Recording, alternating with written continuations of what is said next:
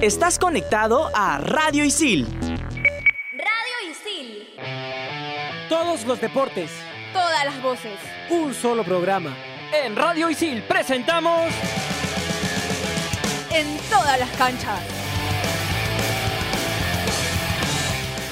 Hola, ¿qué tal? Bienvenidos a una edición más de En todas las canchas el día de hoy. Y como siempre, le vamos a llevar un programa llenísimo, cargadísimo de información. Y para llevar la información estoy con Alberto Vega y Fernando Loza. ¿Qué tal, muchachos? Gabriel, ¿cómo estás? Sí, aquí emocionado para comenzar el programa en todas las canchas porque tenemos buenas noticias el día de hoy. ¿eh? Alberto. Gabriel, Fernando, un saludo grande para toda la gente que nos escucha ahora mismo. Tenemos información sobre lo que ha pasado con el rugby. Los seleccionados han renunciado al equipo peruano y lo vamos a ampliar en minutos. No solo tenemos un montón de información, sino tenemos un invitado especial, ¿ah? Ay, ay, ay. Ajá. Oscar Castro, vuelve a sus raíces. ¿Qué tal, Oscar? ¿Cómo estás? ¿Qué tal, Gabriel, Fer, eh, Albertico Vega? ¿Cómo están? Gracias por la invitación. Y me sorprende que no hayan mencionado la noticia del fin de semana, porque eh, Piccolo Clemente ha sido, o sea, coronado en Francia campeón mundial ISA de surf, de longboard, eh, en realidad de la categoría longboard, un título que venía buscando hace muchos años y del que también vamos a hablar en este programa, supongo. Así es, vamos a, a desarrollar toda la información, pero antes tenemos una sección que, Que te encanta, que te vuelve loco. me encanta. ¿Por qué? Porque aprendes como jugando. Ese es verdad, ese es y vamos a aprender el salto triple con Silvana Segura. Vamos a...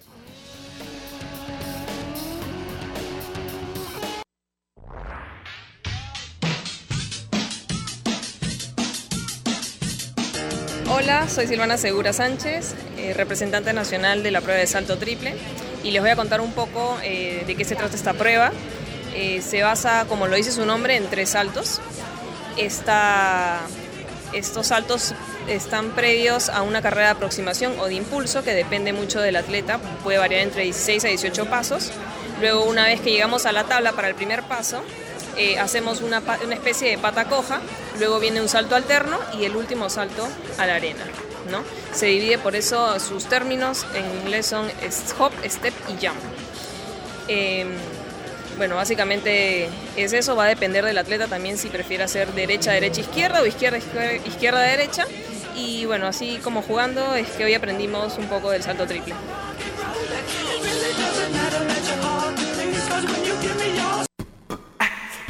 Estás conectado a Radio Isil.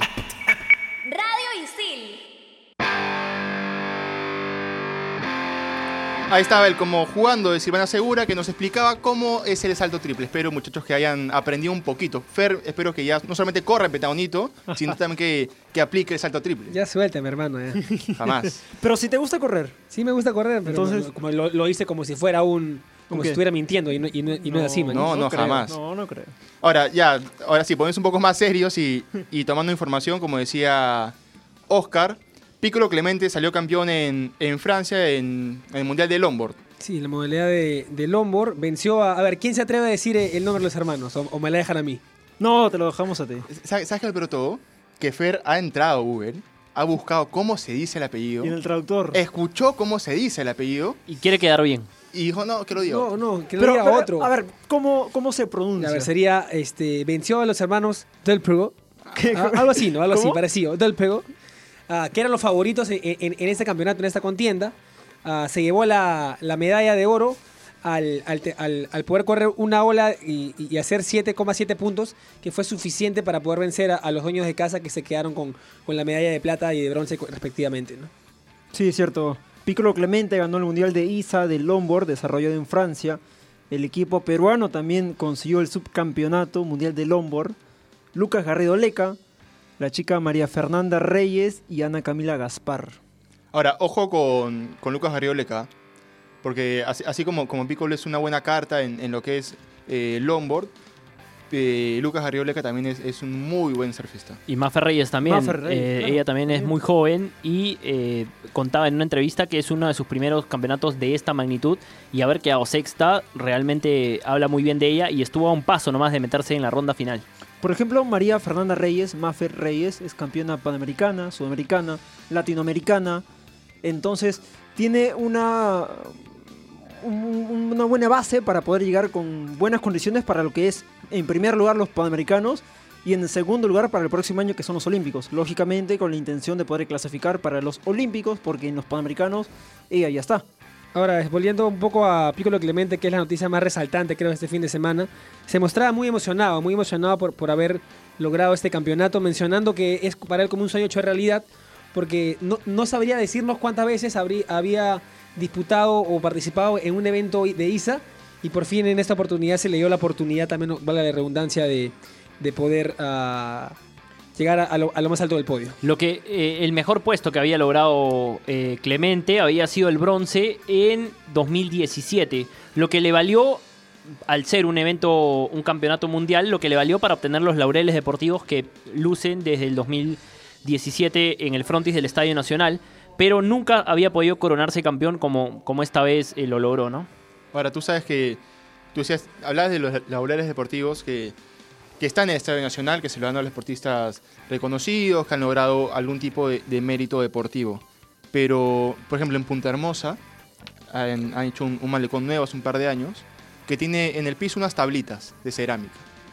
En el centro de las tablitas están los nombres de cada uno de los campeones mundiales y campeones eh, de torneos internacionales. Y está la de Piccolo Clemente justamente por, por eso que mencionaba Oscar. Sí, claro, es un referente no solo, eh, creo yo, del, del surf nacional, sino también a nivel mundial. Ya es recurrente eh, los títulos que viene logrando Piccolo Clemente en los últimos años. Debe ser uno de los mejores mundialmente en longboard, ¿no? Piccolo Clemente, en la Sí, categoría claro, sí, de Huanchaco para el mundo. Ahora so- Or- ahora- orgulloso, lo dice Oscar. Orgulloso. Ahora, como hace años hablábamos de Sofía Mulanovic, hoy, ahora mismo, estamos hablando de Piccolo Clemente. Y la intención es esa, de que puedan salir más deportistas de la calidad de Sofía, de la calidad de Piccolo. Por ejemplo, ya está en- en- justamente en esa palestra Mafe Reyes. La intención es que ella se, se consagre como una buena deportista, una buena surfista, de cara a lo que se viene en realidad. Porque estamos a nada de los Panamericanos, estamos a, a- a un año de los Olímpicos y el surf ya es olímpico, ya es un deporte olímpico. A partir de Tokio lo va a ser. Entonces, la intención para los deportistas peruanos que está al momento de poder consagrarse es una posibilidad grande teniendo en cuenta de que ya tienen antecedentes como Mulanovic, ahora mismo como Clemente también. Tú sabes que esto de, a raíz de que se confirma que el surf iba a ser un, un deporte olímpico, Sofía Muranovic, que se había retirado del surf, ya no lo practicaba de manera profesional, decidió retomar sus entrenamientos Claro, y empezar, empezar a meterse a competencias para lograr eh, la, la clasificación a, a Tokio. lo que significa un- unos Juegos Olímpicos, ¿no? Para, para un deportista. Porque Claro. ella decía, yo, yo, yo, tengo, yo soy campeona mundial, pero una cosa es ser campeón mundial y Y otra, cosa, es ser participar por menos siquiera. olímpica, claro, Participar. por lo menos ser olímpica. Entonces, así como hablamos, por ejemplo, del surf, también hay que, hay que hacer mención sobre, por ejemplo, lo que es el karate, que también va a ser olímpico. Y entonces, eh, la intención de los deportistas peruanos poder conseguir unos buenos resultados de cara a las competencias que se vienen, entonces, en esa expectativa que se puede generar, lógicamente va a ser muy satisfactorio para cada peruano que compita fuera del país. Hablan un poco de eh, por qué Sofía Mulanovic quería ser parte de los Juegos Olímpicos. Y está claro, ¿no? ¿Cu- ¿Cuántas personas ven un campeonato de surf? Y, y cuántas personas ven un, un campeonato eh, como unos Juegos Olímpicos? Eh, estar, si quieren, en la ceremonia de apertura, desfilar con la bandera de tu país al frente, debe ser de lo más emocionante que puede tener un deportista. Y no solo en los Olímpicos, también en los Panamericanos. Y ya regresando un poco a los Panamericanos y para cambiar un poco de deporte, el Perú salió campeón de la Copa Panamericana de Judo. Esa, ese deporte que el presidente dijo que iba a tener mucha- muchas El, depo- el alegrías. deporte del futuro, o el, El- el presente, depo- del- el deporte futuro. que más medallas iba a tener a, a Perú en los Juegos Panamericanos, salió campeón de la Copa Panamericana de Judo. Sí, la Copa Panamericana Junior que se desarrolló acá en Lima, obteniendo 16 medallas, de las cuales 5 fueron de oro, 6 de plata y 5 de bronce. Cierto, Alberto Rodríguez en la categoría menos 73 kilogramos se quedó con la medalla de oro al poder derrotar a Matías del Biondo de Argentina. Ah, y, y- y esto tiene algo, algo especial porque es, es la primera medalla que consigue Alberto Rodríguez en un certamen internacional, ¿no? que, que le da un valor agregado a esta conquista. Una, una de, mis, de mis debilidades en el judo es Noemí Guayguamesa, desde que logró esa medalla en, en los Juegos Olímpicos De la juventud. de la juventud del año pasado y también ha tenido una gran participación en este campeonato. Ella también participó del, del Panamericano de Judo de Mayores, lamentablemente no le fue bien, pero pude conversar con ella ahí y me dijo que eh, este año ella estaba tratando de, de seguir mejorando, de, de- ir a las mejores competiciones eh, posibles y eh, crecer, seguir creciendo porque ella quería ser una campeona panamericana y no solo eso, que apuntaba a lo más alto, quería ser hasta una campeona olímpica y también una campeona mundial de judo. Lo más fuerte que tiene ella, aparte de que tiene buena técnica, es la mentalidad. Es una chica que tiene una mentalidad muy, muy, muy potente y, y ojo con ella en el futuro. Y por Ahora- ejemplo, Noemí tiene 16 años. Ya salió la lista para los judokas que van a estar en Lima 2019. Noemí es la única chica que tiene 16 años y por ende es la deportista con menos edad en esta lista para los panamericanos. Entonces, también hablábamos junto con el señor Castillo, que es el presidente de la federación, hace, hace un- unas semanas, y él hablaba también sobre las expectativas que puede generar Noemí de cara al judo peruano, porque ya tenemos a Alonso Wong, ya tenemos a Brigitte Gamarra, a Juan Miguel Postigos también, por ejemplo, tenemos como las grandes esperanzas del judo para los panamericanos. Pero Noemí, eh, para lo que se viene en realidad, entonces la intención para ella va a poder ser consagrarse y poder tener una posibilidad en, en Tokio. Fernando, Sí, Alberto mencionaba al equipo que ya estaba confirmado. ¿Tienes la lista? Sí, eh, a ver, los judokas que van a participar en Lima 2019 representando al Perú son, como mencionaba Alberto, Noemí Guayguamesa en la categoría de menos 48 kilos, Brigitte Gamarra en la categoría de menos 52 kilos, Kiara Arango en la categoría de menos 57 kilos, Ariana Cornejo en menos 63 kilos, Sara Morales en menos 70 kilogramos, Camila Figueroa menos 78 kilogramos, Dilmer Calle 60 ki- menos, menos 60 kilogramos, Juan Postigos menos 66 kilogramos, Alonso Wong menos 73 kilogramos, Luis Ángeles menos 81 kilogramos y Yuta Galarreta menos 90 kilogramos. Junto a ellos se suma José Arroyo y Frank Alvarado. José Arroyo en los menos 100 kilogramos y Frank Alvarado en los más 100 kilogramos. Eh, La lista de yudokas que van a estar en Lima 2019. la- Son 13. la, la- la fa- la famosa lista de, del según el presidente de la federación, los que van a ser los más laureados en... Pero claro, En eso Lima. lo dijo, ah, creo yo, a manera de deseo. Lógicamente la intención va a seguir y va a generarse si es que consiguen o no las medallas y ojalá lo puedan, se lo puedan, lo puedan conseguir. Sí, pero bueno muchachos, llegó el momento de viajar. Hasta, Ahora, a- hasta, ¿Hasta dónde me vas a llevar, este, Gabriel? ahora que lo veo a Alberto con esos bi- billetitos de charro que tiene, eh, nos vamos a México. Uy. Pero no, no ahorita. A 1975. Vamos con el viaje.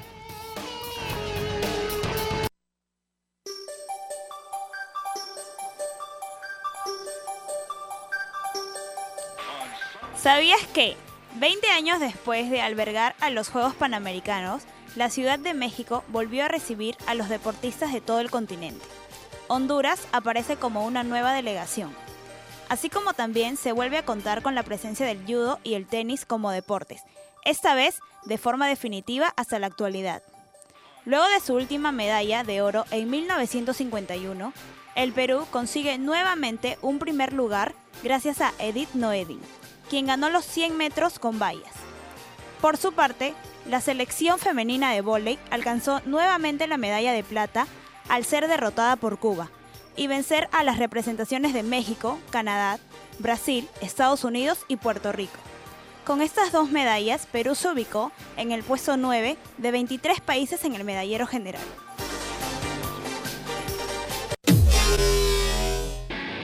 En Radio Isil también puedes escuchar Fusión Alterna. No te quedes y sé parte de lo más trendy del mundo de la música, conciertos, festivales y toda la movida de la escena local e internacional. Fusión Alterna. Búscanos en Spotify como Radio Isil.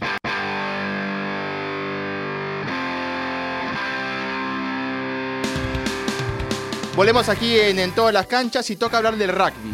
Porque las Tumis, como se le conoce al equipo nacional, quedó cuarto en el Campeonato Sudamericano de Rugby 7 disputado en el Complejo Deportivo Andrés Sabrino Cáceres en Villa María del Triunfo. Sí, era, era un certamen que brindaba un cupo a los Juegos Olímpicos de Tokio 2020. Lamentablemente quedamos en el séptimo lugar. El grupo Perú estuvo conformado por Paraguay, Venezuela, Guatemala y Brasil, que fue el campeón de ese certamen. Y al ya, estar clasificado a, los Juegos Panamericanos. En la final la disputó con Colombia. Eh, Colombia pasa a, ser, ah, a ocupar un cupo dentro de los Juegos Panamericanos Lima 2019 y Brasil, que ya está clasificado aparte de los Panamericanos, ya obtiene el cupo para Tokio 2020. Claro, hablábamos sobre este evento que es clasificatorio para, para los Olímpicos y es la primera vez en la historia del distrito de Villamaría del Triunfo que es sede para unos Olímpicos. En la historia quedó registrado que Brasil ha clasificado a unos Olímpicos en Villamaría del Triunfo. Así eso es. muy y- importante. Y, y- y Brasil ya se presentaba como, como el favorito antes de. Si bien en la, en la rueda de prensa de presentación del campeonato, el presidente de la federación hablaba de que se habían achicado las brechas y que Perú tenía alguna posibilidad de pelearle a Brasil, en la cancha se vio que, que- que la diferencia entre Brasil y los demás equipos era muy amplia. Los marcadores eh, lo dijeron así también. Y nuestra selección que tuvo un muy buen día sábado, ganando sus tres partidos, pero lamentablemente el domingo eh, una acción fortuita del juego, la lesión de, de que era su mejor jugadora y que termina para mí siendo fundamental en el, en, en el decaer del, del- del juego del equipo. Y lamentablemente se terminan perdiendo partidos muy parejos frente a Colombia y Argentina que creo yo que con equipo completo eh, podíamos pelear un poco más y, y por qué no ganarlos. Claro, hubo un punto de quiebre a raíz de, de la lesión, ¿no? Porque como lo decía Oscar, veníamos ganando el día sábado los tres partidos. Y fueron partidos, los, de- los del día domingo, partidos muy parejos. Y sin, sin la- nuestra mejor jugadora. Con la mejor jugadora dentro del campo hubiera sido tal vez diferente. Uno nunca lo sabe. Uno puede especular muchas cosas. Otorgábamos muchas ventajas ¿no? al tener una, una jugadora de su jerarquía afuera. ¿no? Sí, es más, eh, cuando ella se lesiona el partido frente a Colombia lo ganábamos 5 a 0. Eh, diferencia de un try. Eh, para que la gente entienda, un try te da 5 puntos. Entonces, eh, era la diferencia mínima, digamos, pero lo, estábamos ganando. Luego de eso, eh, Colombia nos pasó por encima, no pudimos volver a hacerle daño y, y bueno, se sintió, se sintió la ausencia de la mejor jugadora de Perú. Sí, bueno, hablábamos también sobre... Tal vez con Colombia fue, fue un poco complicado, sí, la lesión de la capitana de Perú. Por ejemplo, contra Brasil, sí, fue demasiado complicado porque Brasil es multicampeón en rugby, femenino y masculino. Siempre ha sido la cabeza en Sudamérica. Entonces, Perú, al competir con Brasil, lógicamente, el día sábado, con los rivales que nos tocó enfrentar, lo ganamos. Contra Brasil tal vez se vieron complicaciones porque, por ejemplo, cuando Perú intentaba cerrar el pase hacia un rival que venía corriendo, encontraba un hueco Brasil entre las dos centrales de Perú y por ahí se metía y hacía el try. Entonces, contra Brasil fue un partido demasiado complicado por lo que genera Brasil, por lo que es Brasil, por cómo venía Brasil, por lo que ha conseguido Brasil. Un 12-40 quedó el resultado final. Contra Colombia hicimos un try, 5 puntos, pero Colombia nos metió 19, 19 puntos. Y ya con Argentina, em, tal vez por ahí sí se pudo hacer un poco más.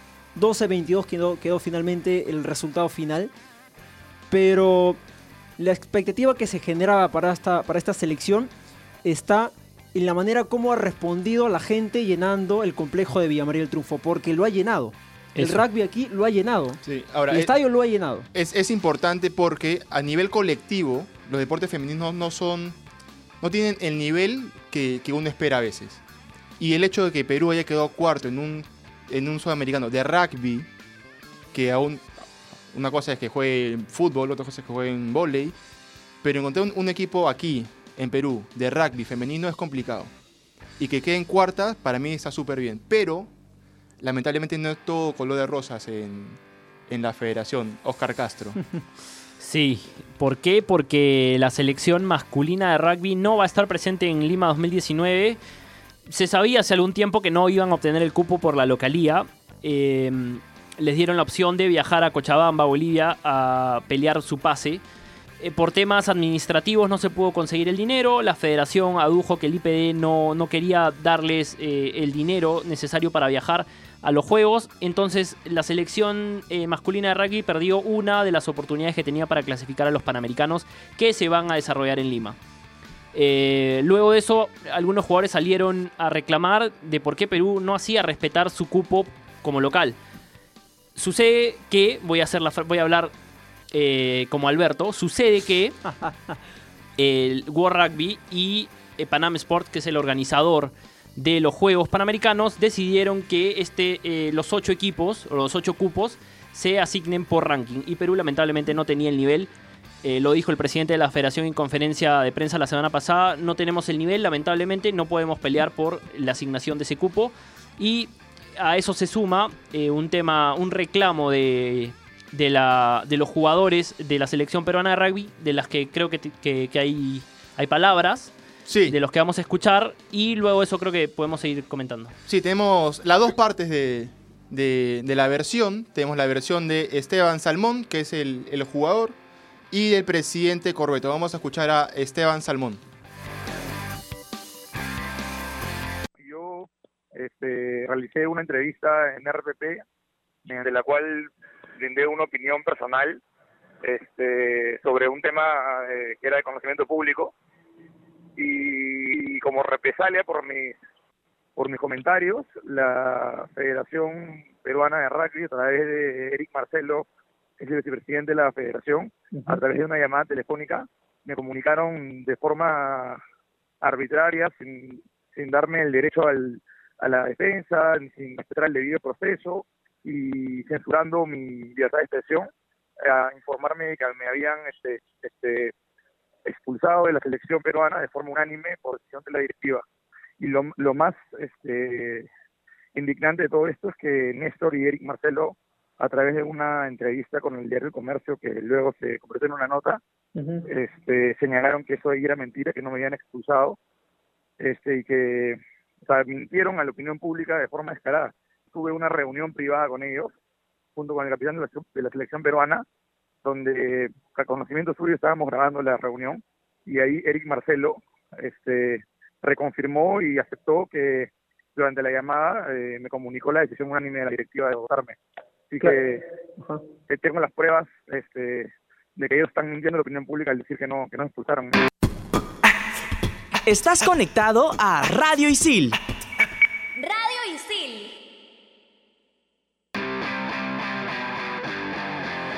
Ahí estaban las palabras de Esteban Salmón, Alberto.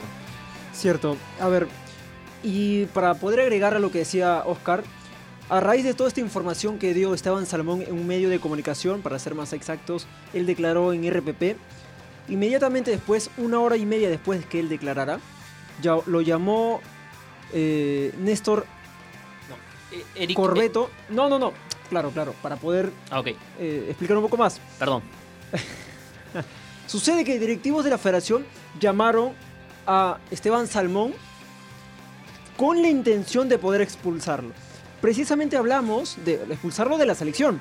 Precisamente hablamos con también con la parte que viene a ser la parte dirigencial con Néstor Corbeto para que nos explique un, pa- un poco más sobre el detalle de por qué se dio esta expulsión, en base a qué se dio esta expulsión, por qué se dio y cómo podría regresar el jugador al seleccionado nacional. El jugador ha publicado en sus redes indicando de que le habían llamado parte de la federación, directivos de la federación, el señor Marcelo, Eric Marcelo, donde indicaba que lo expulsaban a él de la selección.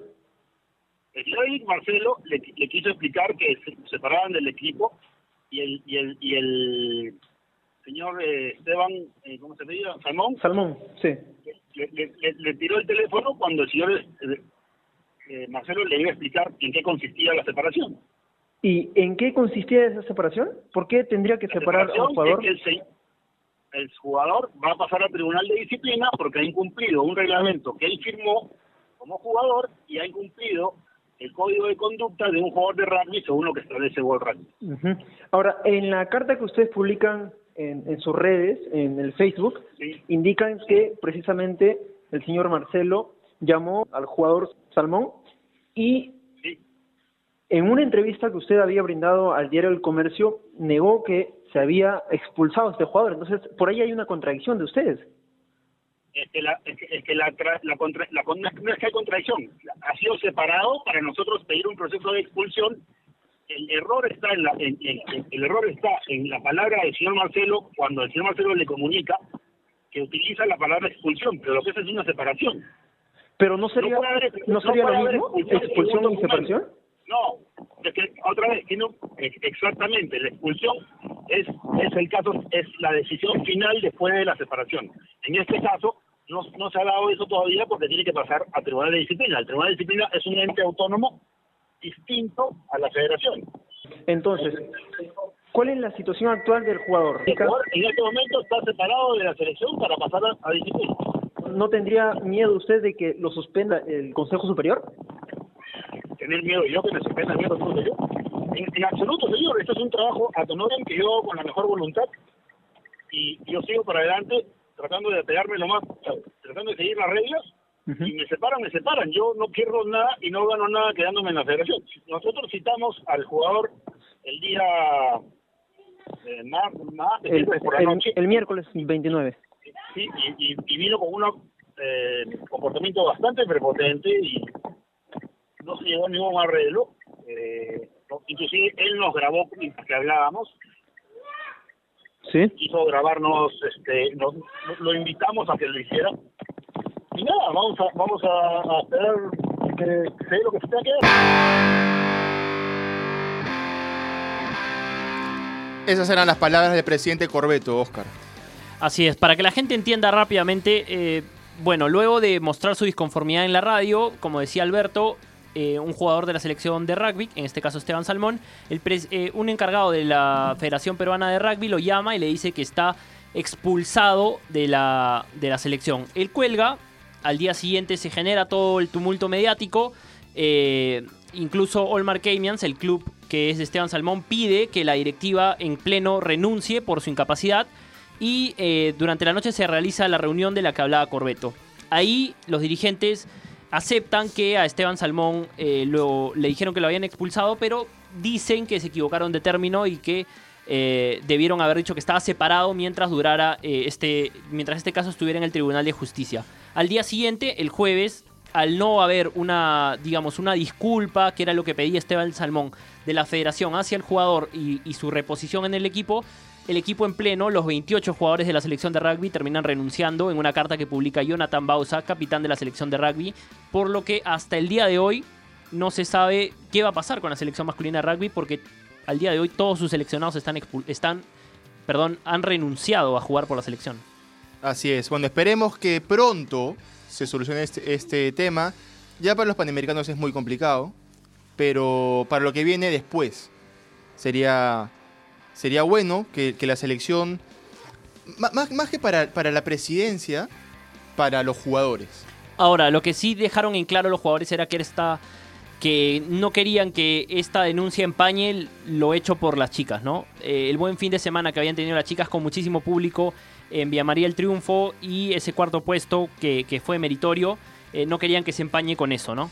Claro. Y, y así, así tiene que ser, ¿no? Las cosas son por separado. Bueno, ya, ya hablamos un montón sobre panamericanos, pero hay que, hay que hablar un poquito sobre los parapanamericanos. Vamos con, con el sabías que.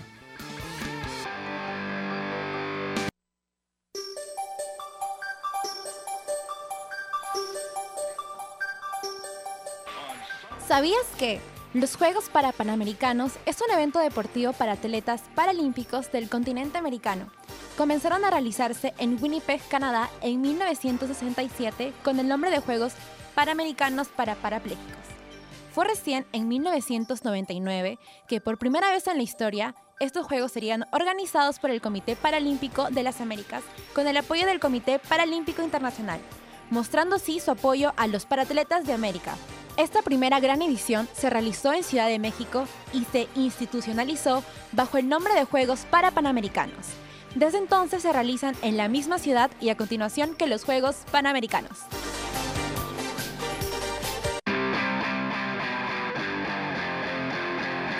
Ahí estaba el sabías que sobre los Juegos Parapanamericanos. Estamos volando de tiempo, Fernando, pero yo sé que, que tienes algo de, de tu engreído, Diego Elías. Sí, sí, hay buena noticia para, para, para compartir con Diego Elías, ¿no? De Diego Elías, que consiguió la medalla de plata en el torneo internacional de squash desa- desarrollado en Guatemala. Luego caer en la final 3 a 1 frente al colombiano Miguel Ángel Rodríguez Rival, con el cual también perdió la final en Toronto 2015 y que también va a estar presente en Lima 2019 disputando tal vez una medalla con Diego Elías. Así es, otra noticia ya para, ahora sí, terminar el programa es porque este fin de semana se hizo la, la prueba del carril Lima 2019, este carril que va a estar en, en las vías, que une las, las sedes con la villa, y se hizo de manera eh, bastante buena. Ahora, quiero, quiero creer que se va a realizar de la misma manera una vez que empiecen los juegos. Ojalá sea así. Sí, y ya para cerrar, invitar a la gente este fin de semana al Estadio Atlético de la Videna porque se va a realizar el Gran Prix Sudamericano de Paraatletismo. Así que muchos de los que estarán en los Juegos para Panamericanos en atletismo van a estar presentes en este Gran Prix. El fin de semana en el Estadio Atlético de la Videna, el ingreso es libre. ¿Tú vas a estar? Eh, sí, es posible que esté el sábado quizás por la mañana.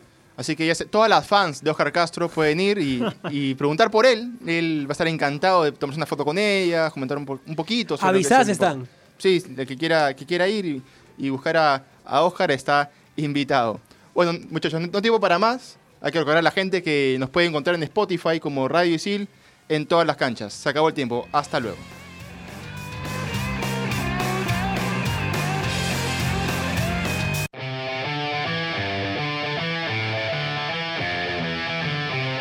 Radio Isil presentó En todas las canchas. Estás conectado a Radio Isil Brasil.